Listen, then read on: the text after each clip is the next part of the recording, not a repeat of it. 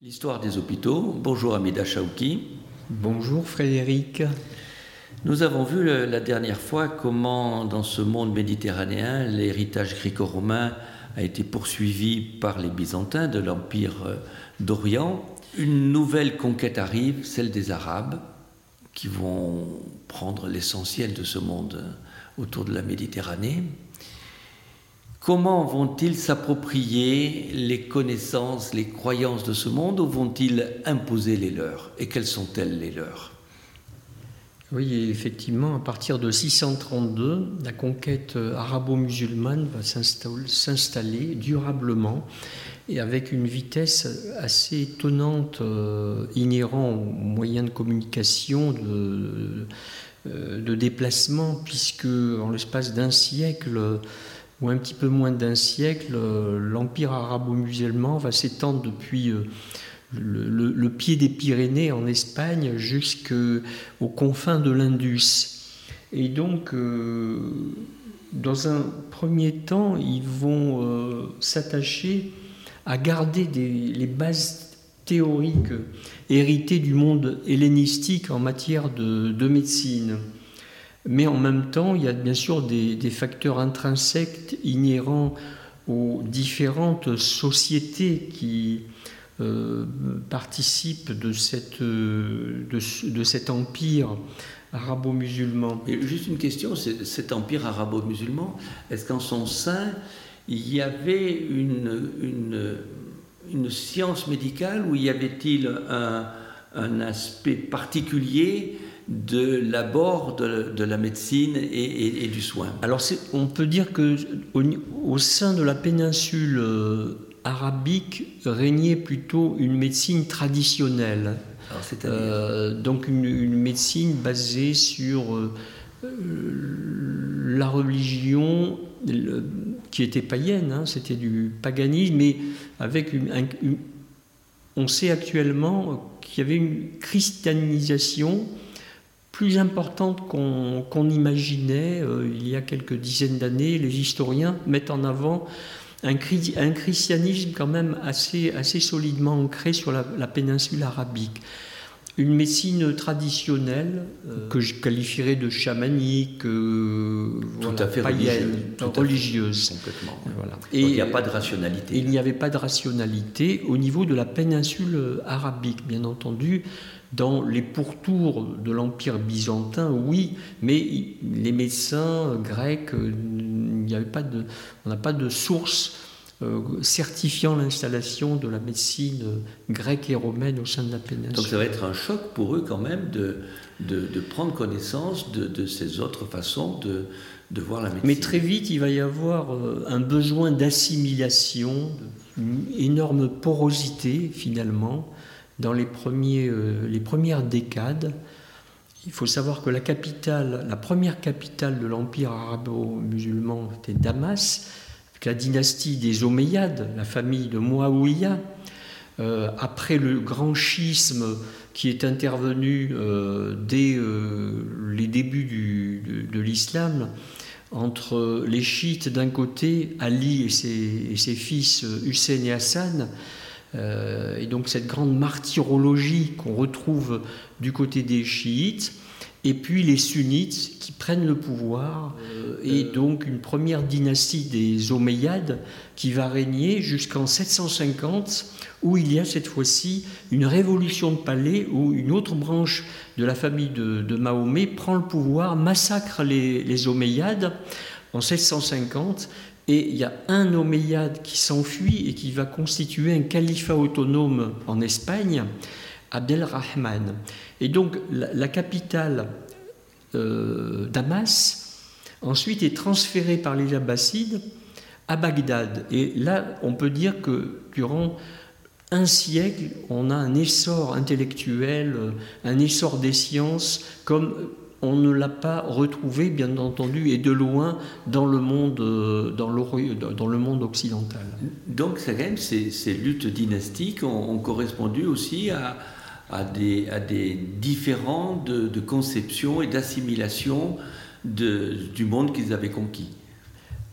Exactement. Alors, la première étape a consisté en la traduction de tous les traités rédigés en grec Hippocrate, Galien, euh, Alexandre de, de, Et c'est grâce aux, Arabes et donc, qu'on a pu avoir cet héritage. Exactement. Et donc il y avait des médecins nestoriens en la ville de Gudishapur, dans le sud-ouest euh, de l'Iran actuel, qui ont été conviés par, dans un premier temps, euh, les Omeyyades à Damas, puis dans un deuxième temps à Bagdad.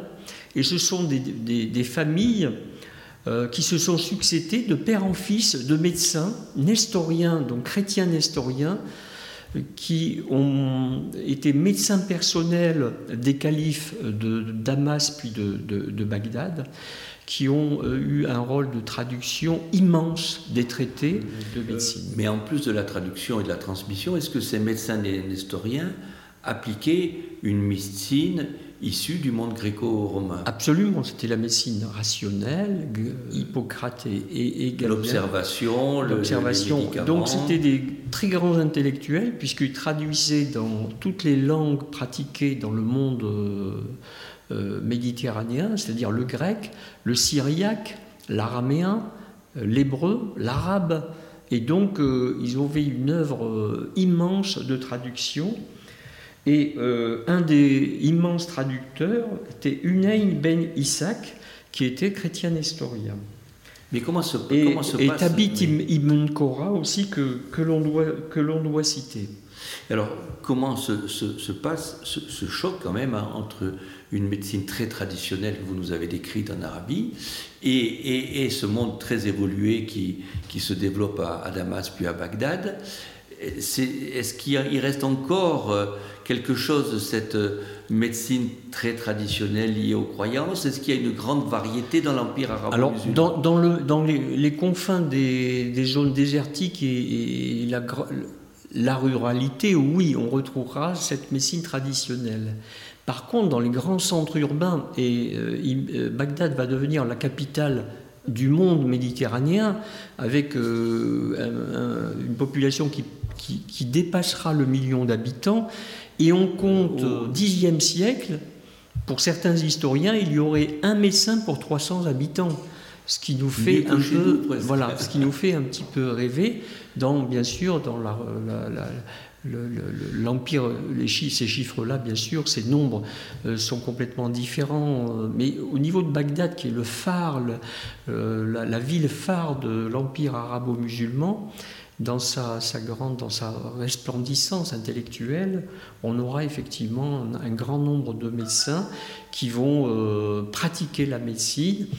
Alors, euh, il y avait un code, une déontologie aussi, des codes de déontologie.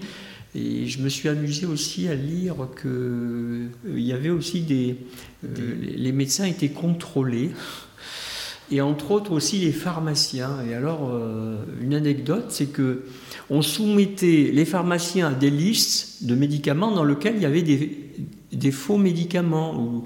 Euh, et donc, ils devaient effectivement, c'était un peu l'équivalent d'un quiz qui permettait de repérer les bons ou les mauvais pharmaciens. Donc, ce qui veut dire qu'il y avait, qu'il des connaissances reconnues, presque universitaires. Est-ce, que, est-ce qu'il y a eu un développement d'un enseignement euh, de ce type-là dans le monde arabe Alors bien entendu, des écoles de médecine se sont agglomérées autour alors des centres culturels et cultuels. Donc imaginez que euh, autour de la mosquée, il y avait installé une médersa, c'est-à-dire une école euh, de, théologie, de théologie, mais non seulement de théologie, mais aussi de médecine souvent. Et donc cette école de médecine délivrer un enseignement avec des médecins qui, dans cette enceinte culturelle, culturelle, comprenaient aussi, et on en parlera un petit peu plus loin, l'hôpital qui s'appelle le Bimaristan. Donc avant de voir ce, développement des hôpitaux, est-ce qu'au au niveau des connaissances dans ce monde arabo-musulman, est-ce qu'on a l'équivalent d'un d'un Hippocrate, d'un Galien Est-ce qu'il y a eu une, une, acquisition, une acquisition majeure de, de, conception et de connaissances Bien entendu. À partir donc toujours de la théorie des, des, humeurs, l'équilibre des humeurs qui permet de statuer sur la bonne santé. Et quand il y a un déséquilibre des humeurs, effectivement, interviennent les, interviennent les maladies que je rappelle. Euh, les quatre humeurs étant euh, le sang, la lymphe, la bile jaune, la bile noire, associées aux quatre éléments qui sont l'air, l'eau, le feu et la terre, déterminent quatre tempéraments différents, le chaud, l'humide, le froid et le sec. On est dans une forme de... On est resté dans le même, système, le même système des humeurs. des humeurs. Et néanmoins, à partir de ces théories, il y a aussi la pratique et l'observation la séméiologie et la thérapeutique qui s'installent à côté de ces théories. Et les médecins vont imprimer leur originalité, leur euh, observation dans ce corpus antique. Et bien entendu, je vais citer des grands noms de la médecine. Le grand euh, Razès al-Razi, qui a été directeur d'un des hôpitaux de Bagdad, et on en parlera un petit peu plus loin, directeur médical. 865-925, il était philosophe, il pratiquait l'alchimie et il pratiquait la musique. Et il a introduit d'ailleurs la musicothérapie dans les hôpitaux. Et la musique était pratiquée en médecine, bien entendu. Traité, euh, on connaît très bien son traité sur la rougeole et la variole. Et particulièrement, il décrit la cécité euh, due aux pustules cornéenne. Et donc, euh, il propose des préparations et des collyres par rapport à cette maladie euh, endémique, la variole, dans le monde méditerranéen. Donc les connaissances médicales ont été bien Tout à fait. et, comme anesthésiste réanimateur, c'est vrai que je me suis intéressé aux, préparations euh, analgésiques qu'il proposait, donc le, à base de pavot, de lithium doux d'aloès, d'acacia. Par exemple, pour Razès, il fouille profondément la nosologie, il décrit la méningite, mais par contre qu'il va traiter par une saignée. Donc vous voyez que parfois, et c'est vrai qu'on reste dans une proto-médecine encore longtemps. mais il y a quand même une volonté d'observation tout à fait remarquable, mais ils sont dans un système de pensée qui est différent. Tout à fait différent. On saigne pourquoi C'est par rapport au déséquilibre des humeurs, euh, le sang, la lymphe, euh, la bile noire, la bile jaune. Euh, Al-Majouzi, qui est zoroastrien. Le zoroastrisme, c'est une religion anté-islamique, est toléré par l'islam. Donc on a aussi des médecins zoroastriens, un grand médecin zoroastrien et dans le monde, dans l'espace euh, hispanique, donc euh, le, califat installé en, Espagne musulmane, euh, le grand Albucasis, Albucasis donc connu dans son nom arabe Al-Zawari, qui lui a écrit un traité, un immense traité en 30 livres, le Tasrif. Et dans son 13e livre, la chirurgie a une très grande influence.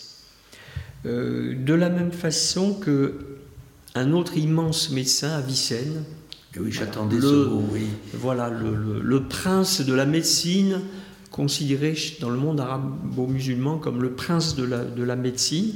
Et lui, il est né dans les confins de l'Asie centrale, à Boukhara. Donc vous voyez, c'est des médecins de, différents horizons.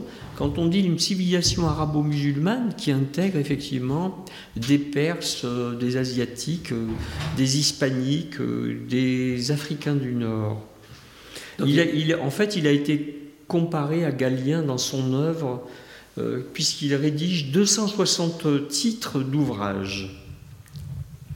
Donc il y a un énorme enrichissement euh, de connaissances et d'observations et, une continuité dans la conception du fonctionnement du corps. Tout à fait. En gardant le souci de l'hygiène et du soin du corps. ça, c'est une originalité particulière du monde arabe? Alors, l'originalité, c'est que dans l'Occident, on ait abandonné l'hygiène, l'eau et le soin du corps pour des raisons de pudeur d'excès de pudeur, et on rentre là dans un petit peu les côtés euh, du christianisme que l'on verra par la suite.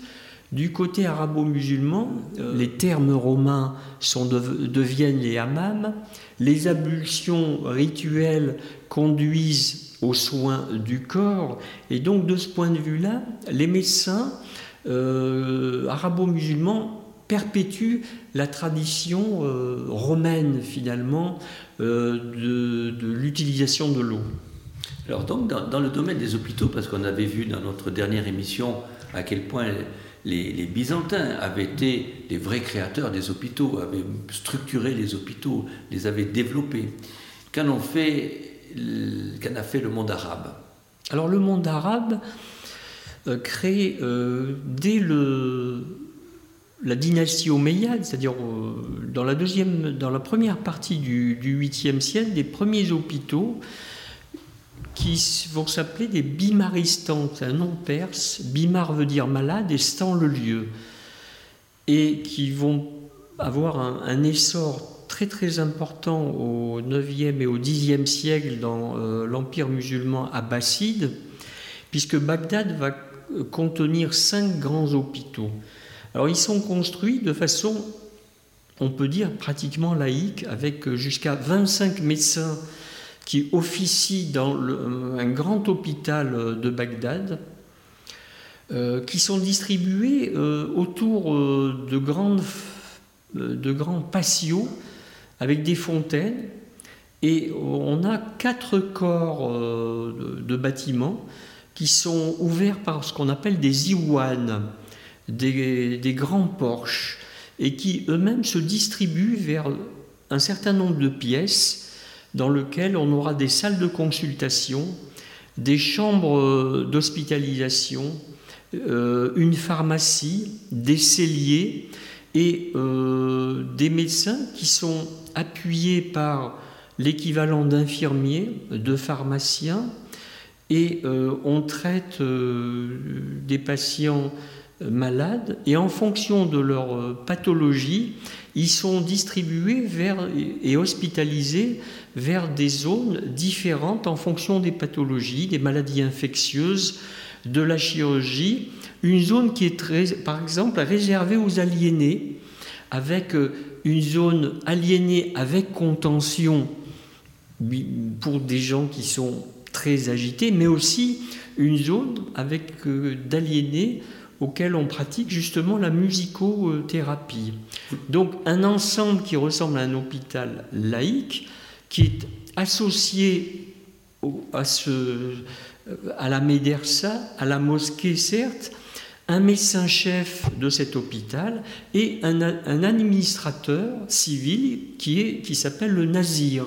Administrateur civil, directeur médical, et donc euh, l'enseignement de la médecine était prodigué au décours de véritables visites et contre-visites, telles qu'on peut euh, les voir se réaliser dans nos hôpitaux contemporains. Donc un véritable enseignement, une école de médecine et des hôpitaux qui recevaient les musulmans et bien entendu les non-musulmans. Il n'y avait pas d'ostracisme vis-à-vis euh, des non-musulmans pour l'accueil des, malades. Vous venez, de, nous décrire un hôpital moderne, dans tous ces éléments. Et une chose particulière, vous avez dit que cet hôpital était adossé à la mosquée et à la médersa, mais est-ce qu'il y avait une influence des religieux sur l'hôpital? Dans euh, toutes les références bibliographiques, dont euh. un ouvrage assez récent d'un grand historien euh, qui est professeur à Harvard, que j'ai lu, qui est en anglais, hein, il n'y a pas d'influence directe. Bien entendu, toute la société est imprégnée de la religion dominante. Le christianisme, le judaïsme sont tolérés. Et on le voit, beaucoup de médecins sont non musulmans.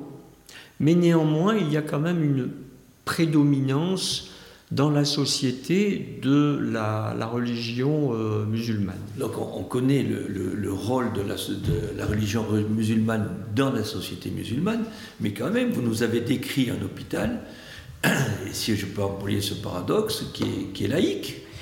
Et je vais vous citer euh, dans les canons d'Avicenne un des écrits d'Avicenne sur le, rationalisme qu'il voulait euh, imposer, qui a fait qu'il a eu quelques petits soucis avec les autorités religieuses. Il écrit Je dis que la médecine est une science dans laquelle on étudie les états du corps humain par rapport à ce qui est sain et ce qui ne l'est pas dans le but de préserver la santé quand elle existe déjà et de la rétablir quand elle a été perdue.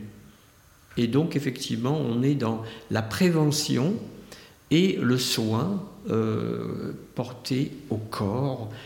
Et en aucune manière, il n'intervient dans le dogme et dans la théologie euh, religieuse.